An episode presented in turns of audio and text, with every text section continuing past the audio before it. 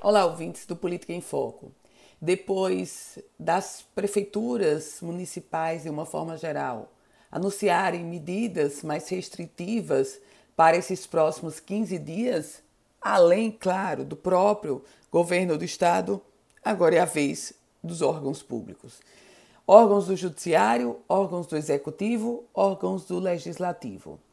Cada um já está emitindo as suas próprias portarias, os seus próprios documentos, trazendo uma excepcionalidade no seu funcionamento para enfrentar, infelizmente, esse novo, esse novo momento trazido no contexto dramático da pandemia da Covid-19.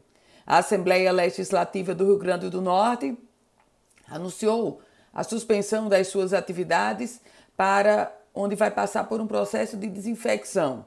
E, naturalmente, também depois desse processo, as sessões se tornam, voltarão a ser no formato híbrido.